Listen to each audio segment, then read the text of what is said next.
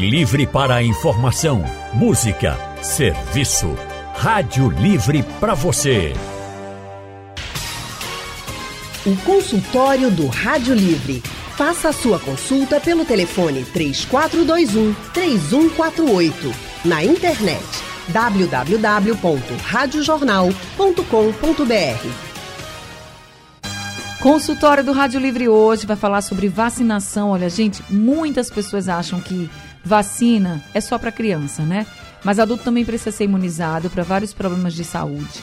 No Brasil, a adesão às vacinas vem caindo em todas as faixas etárias, não só aqui no nosso país, mas no mundo inteiro. Isso representa um risco e é por isso que a gente está trazendo esse assunto importante aqui para o consultório do Rádio Livre.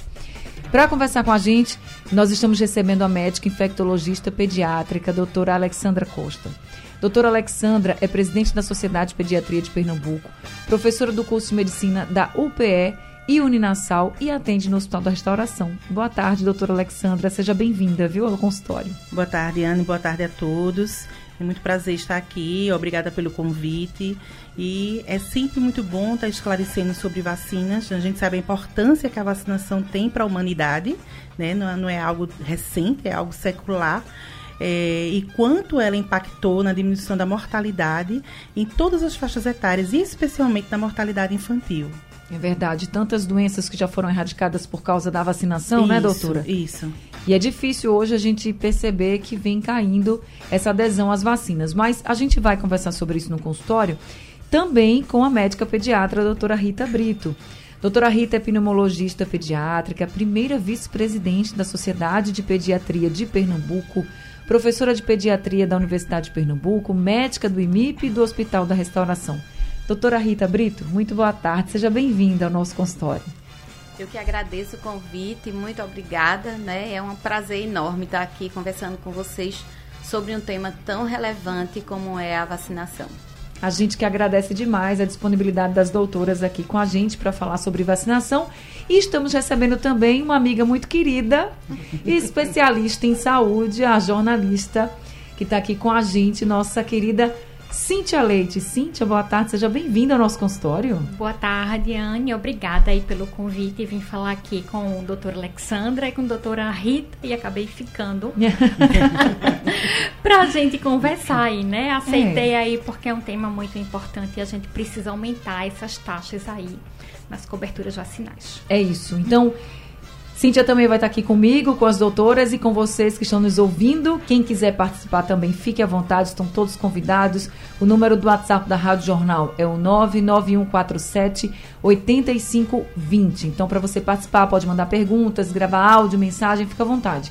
Eu vou trazer já aqui alguns dados da OMS com a Unicef também, que mostra justamente essa queda na adesão da vacinação no mundo inteiro. Segundo a Unicef com a OMS, no ano passado, mais de 20 milhões de meninos e meninas no mundo inteiro deixaram de receber uma ou mais vacinas nos serviços de rotina, tá? Isso é no mundo todo, mas vamos trazer para o Brasil para a gente entender melhor o nosso cenário.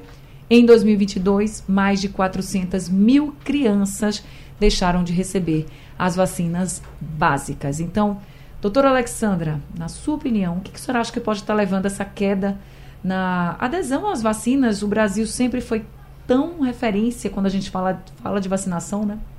Sem dúvida. Na verdade, o Brasil é referência no prog nosso Programa Nacional de Imunização é uma referência internacional. Né? Nós temos um Programa Nacional de Imunização exemplar. Mas, infelizmente, o mundo todo, inclusive o nosso país, vem sofrendo as consequências do movimento anti-vacina, que de fato já vinha antes da pandemia. Sem dúvida alguma que com a pandemia houve uma ênfase ainda mais esse movimento anti-vacina, por todos os questionamentos que aconteceram, que ainda estão acontecendo em relação à vacina contra a Covid-19 e que isso é, terminou repercutindo nas demais vacinas também. Né? Então, infelizmente, é, essa, esse contexto da, das fake news, do movimento anti-vacina, junto com os questionamentos da vacina durante a pandemia e mesmo nesse processo agora após, interferiu para que a gente, infelizmente, estivesse agora com baixíssimas taxas de cobertura vacinal e com todo o impacto que isso causa. É, dentre os motivos que a OMS lista, junto com a Unicef, justamente a pandemia diz que contribuiu bastante Isso. e a gente sabe né, o quanto foi questionada a vacina contra a Covid, mas eles também falam que esse movimento na queda né, da adesão Isso. à vacinação vinha desde 2016 e um dos pontos, doutora Rita, que eles colocam, isso é no mundo, tá, gente? É a falta de acesso aos serviços básicos e problemas de acesso a esses serviços básicos. A senhora acha que isso também se, é, a gente pode dizer assim, que se enquadra no nosso cenário brasileiro? É, den- no Brasil, o Programa Nacional ele tem uma capilaridade muito grande. Então, no Brasil, a- o acesso à vacina ele é muito, muito mais fácil do que em outros lugares. Esse movimento anti-vacina ele começa há muitos anos atrás. Então, ele tem origem na tentativa de um cientista inglês de eh, mostrar que a vacina da sarampo ela poderia levar a algumas condições neurológicas. Isso foi comprovado como sendo uma inverdade. E esse médico ele foi banido da comunidade científica na Inglaterra. Só que o estrago que ele tinha feito com publicações em revista de impacto científico muito grande já, já estava feito. Então, muitos anos se seguiram numa tentativa de mostrar que todos aqueles resultados dele eram falsificados, eram manipulados, porque o que ele queria, na verdade, era patentear uma vacina que ele estava desenvolvendo, mas que não tinha a mesma eficácia que a vacina de sarampo que a gente utiliza até hoje tinha. Então, começa aí, na Inglaterra, esse movimento anti-vacina, e isso traz repercussões tão graves que doenças que já eram completamente controladas e que há anos a gente não via, como sarampo, coqueluche, poliomielite, esse movimento associado ao que a gente viu durante a pandemia de fake news, de informações é, que, que fizeram com que a população que sempre confiou no Programa Nacional de, de Imunização, que do qual todos nós temos muito orgulho, começasse a questionar a eficácia e a segurança da vacina. Então, todo mundo acabou que começou esse questionamento e, infelizmente, hoje a gente ainda recebe é, fake news e informações completamente desorganizadas, desestruturadas e mentirosas sobre o calendário vacinal. Então é com muita preocupação que a pediatria vê isso hoje. Os estragos de uma informação falsa, né? Lembrando que doenças como, por exemplo, o sarampo podem matar. Então, você que não acredita na vacinação, repense muito, escute realmente os especialistas, porque nós que somos mães, né, Cíntia, a gente também vê com muita preocupação, doutora Rita, doutora Alexandra, esse movimento antivacina. Isso, vemos com muita preocupação. E vou aproveitar aqui o gancho das fake news, que, ao meu ver, é um grande problema de saúde pública, né? A gente sabe o quanto a informação salva vidas. Isso. E fake news faz exatamente o contrário, né? Faz um, um grande estrago aí na saúde. É, recentemente, voltou a circular em, rede, em WhatsApp, por exemplo, um vídeo de uma médica segurando um, um informe documento. da sociedade, um documento da Sociedade Brasileira de Pediatria. Então, eu vou aproveitar, já que nós estamos aqui né, ao lado de duas grandes pediatras e estão representando também a sociedade aqui localmente em Pernambuco, para vocês falarem exatamente isso, né? O relato dessa médica, ela diz que a sociedade está totalmente errada e é uma médica que está falando isso. E o que é que ela propõe? Ela propõe a reversão aí, quando a gente vai olhar aí nas redes sociais, ela faz um trabalho, ela diz que é um trabalho de reversão aí da vacina. Pessoas que tomaram a vacina contra a Covid, né? Aí pro, a procurariam, e eu acredito que há outro movimento aí muito grande, fazendo o que se chama aí de trabalho, que ao meu ver é um grande de serviço, É, queria que vocês orientassem em relação a isso. É fake news? Porque essa semana eu recebi várias pessoas aí recuperando esse vídeo que começou a circular no começo da pandemia de Covid-19. E as pessoas aproveitando, olha aí, agora é porque que a gente está vendo aí as pessoas tendo infarto, jovens tendo infarto, e começam a fazer associações que nós sabemos que não tem evidência. Então, na verdade, esse vídeo, como você bem falou, é um vídeo que circula desde o início da pandemia, né? Essa médica já está sendo processada tanto do ponto de vista do Conselho Regional, é, aliás, do Conselho Federal de Medicina, quanto civilmente. Né? Então, assim, ela, ela presta um desserviço enorme à população, com inúmeras inverdades, né?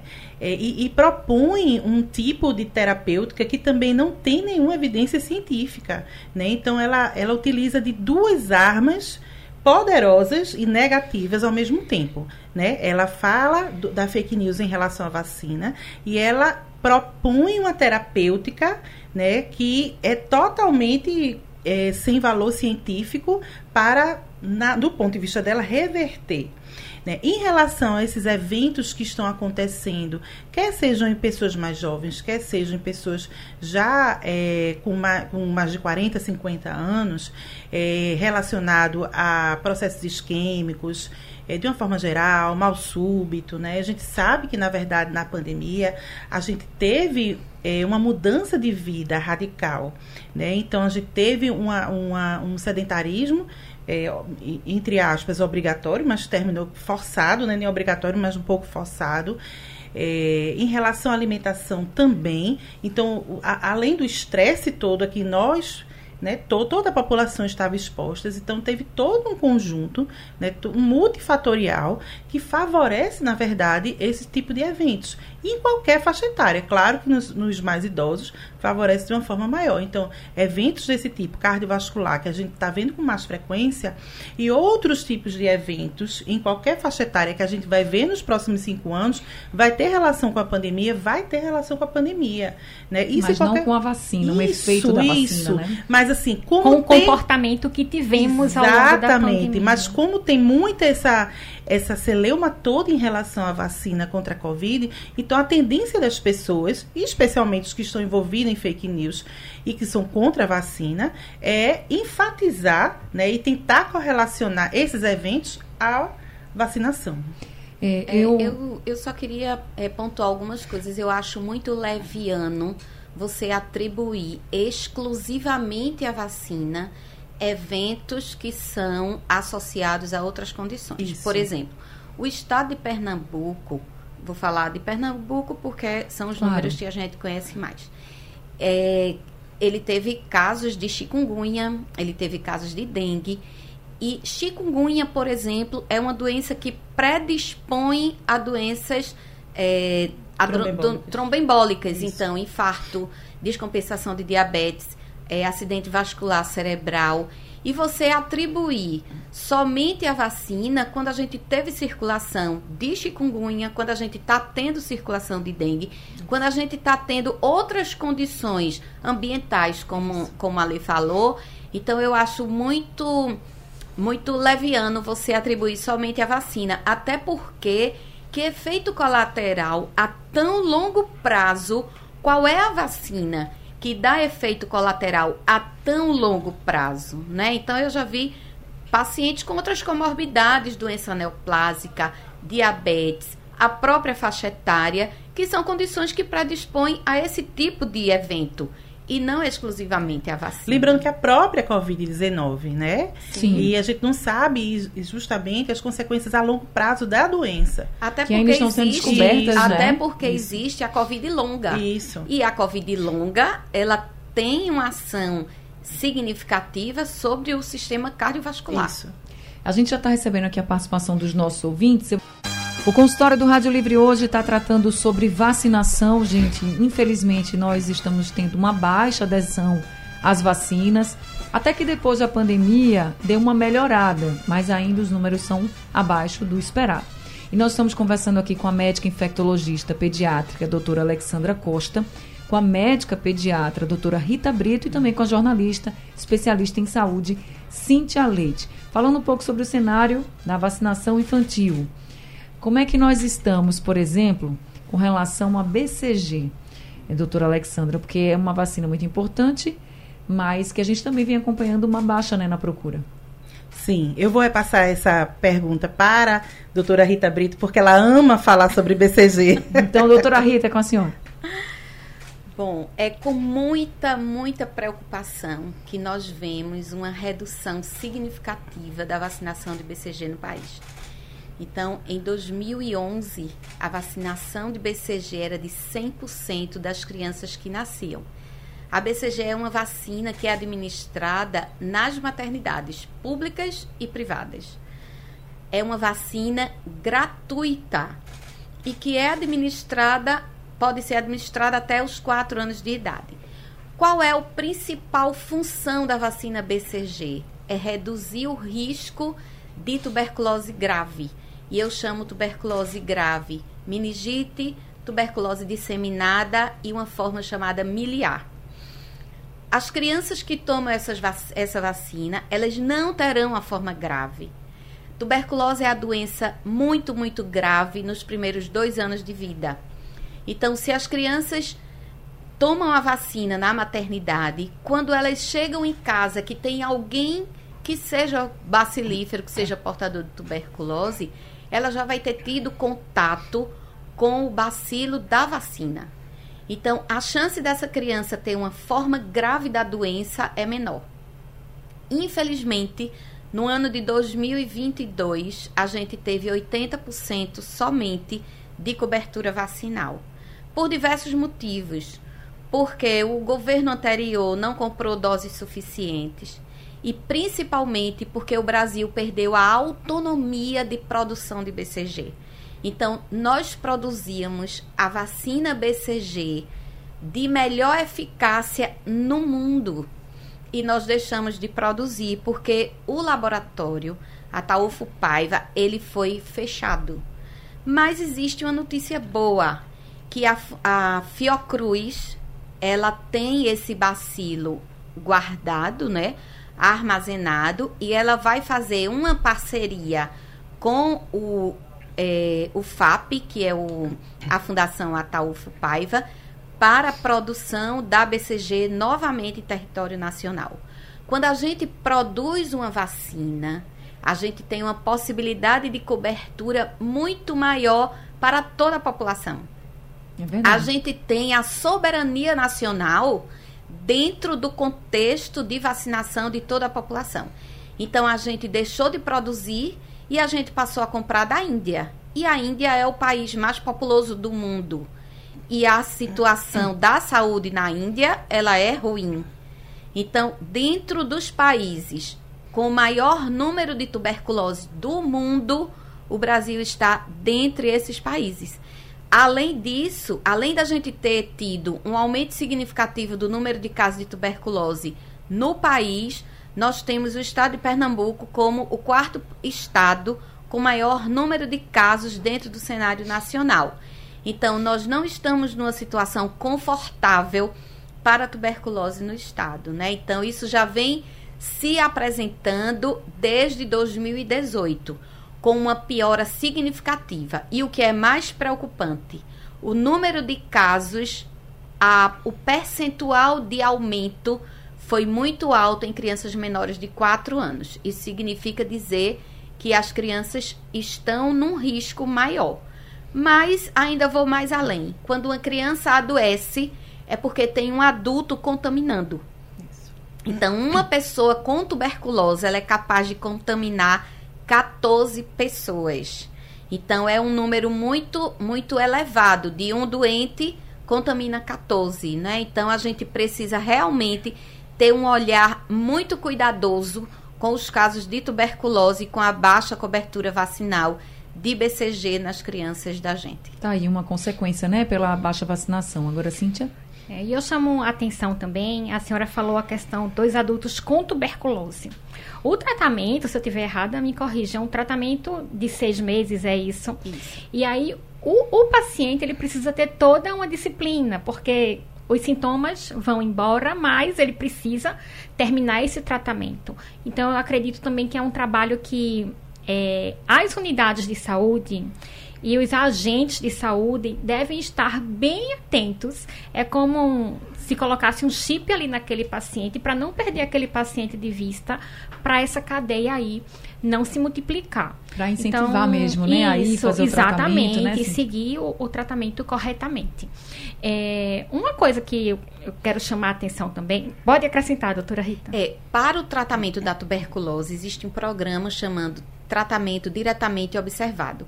Então, o paciente com tuberculose, ele é cadastrado no posto de saúde mais próximo da sua casa e é avaliado é, mensalmente esse paciente, quantas medicações ele recebeu, quantas ele ainda tem em casa, porque essa observação do tratamento diretamente observado, ele pode ser por uma outra pessoa que mora na casa, essa pessoa seria responsável por observar esse tratamento, ou nas unidades de saúde, por exemplo, lugares de longa permanência, como abrigos, como é, lugares onde é, pessoas que, que não têm moradia elas ficam, então eles são responsabilizados pelo tratamento desses pacientes. Mas isso que você diz é uma verdade.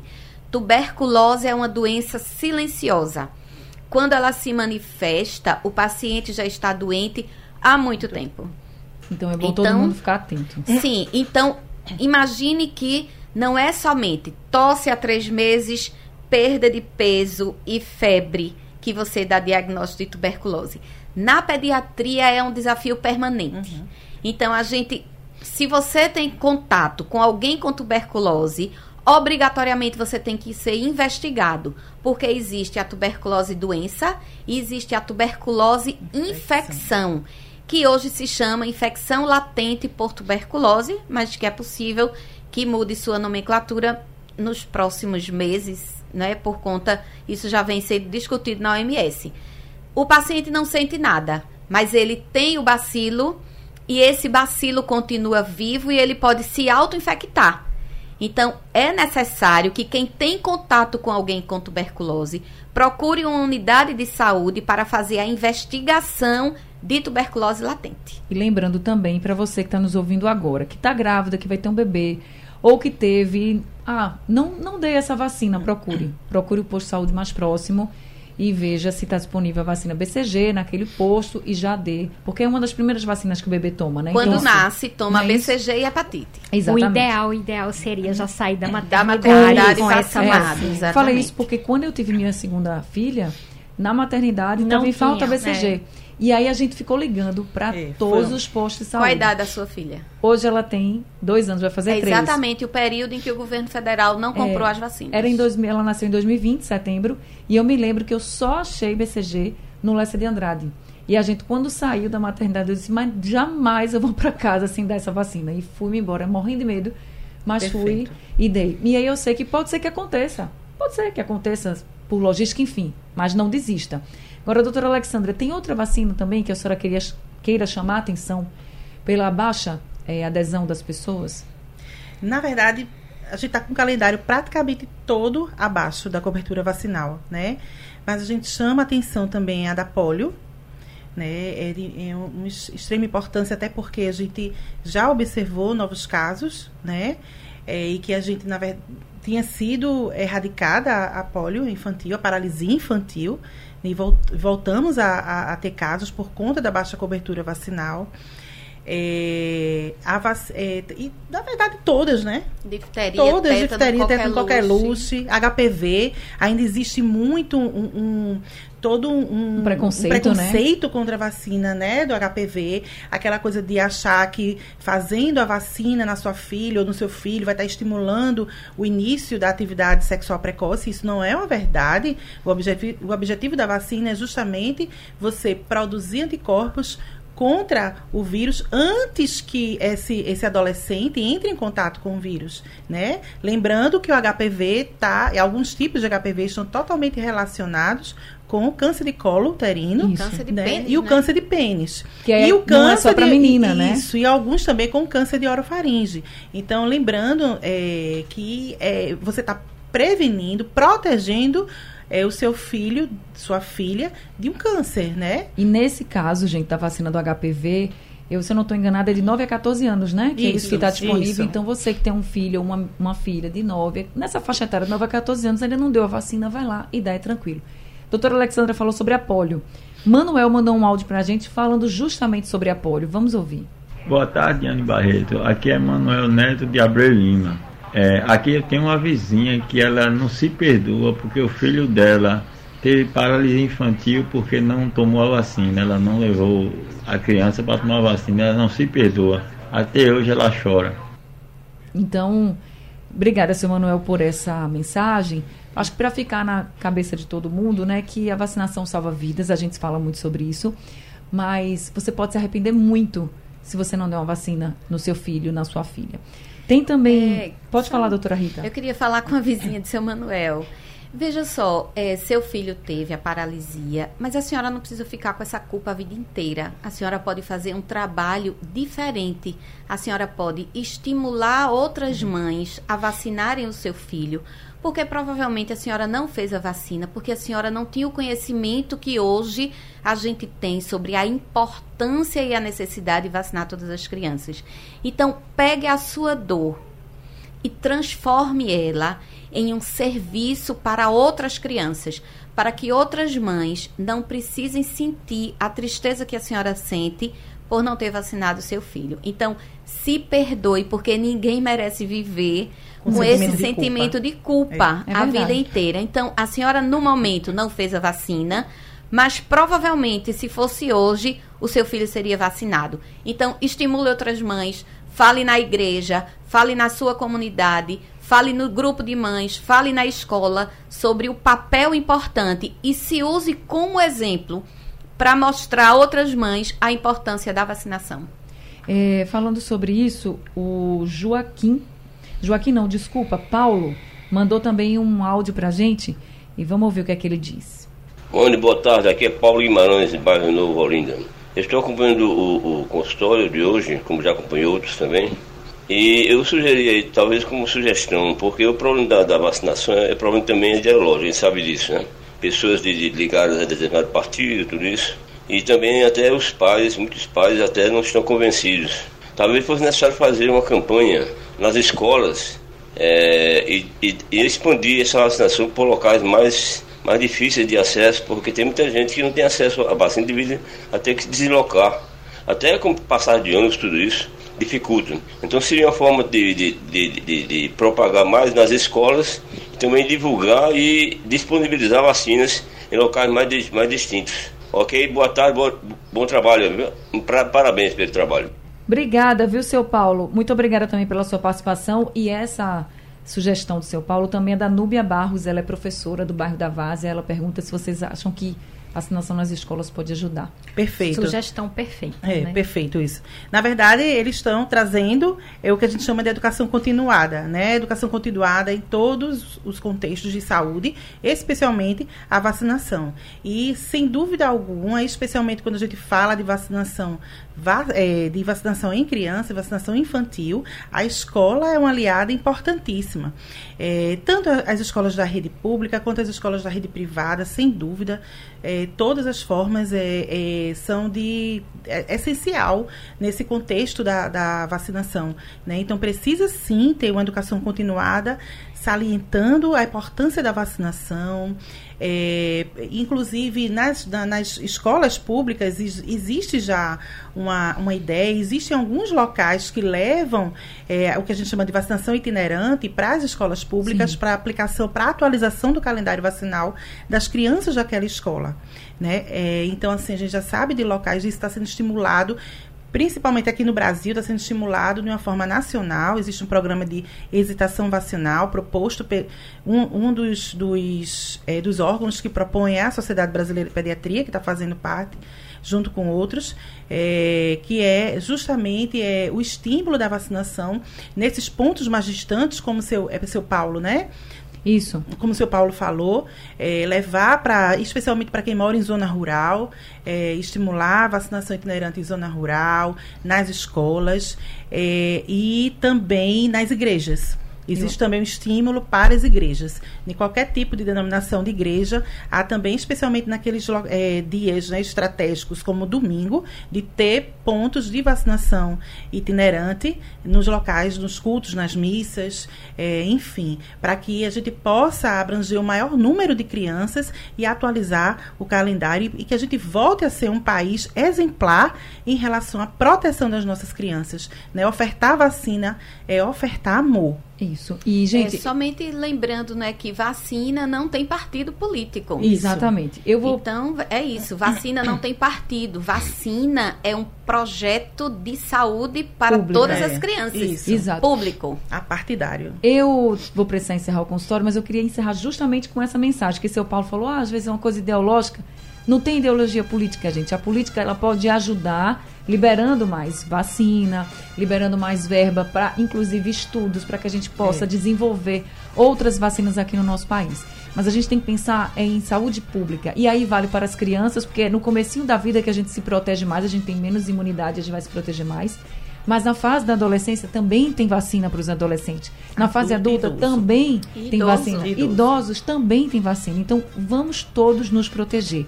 Olha, e assim, eu queria olha o seu cartão de vacina, né? Que é, levou a criança, levou o adolescente para vacinar, os vacinadores devem aproveitar essa oportunidade para perguntar para os adultos também, né, como que tá o a cartão de vacinação, né? É verdade. Gente, estou encerrando o consultório. Cíntia, obrigada, viu, por ficar aqui. Ela veio aqui no estúdio, disse estar aqui, fica com a gente. Pois obrigada é, por aceitar bom, o convite, prazer viu? estar aqui. Tarde muito agradável com vocês. Cíntia é maravilhosa. Doutora Alexandra, muito obrigada também por estar aqui com a gente.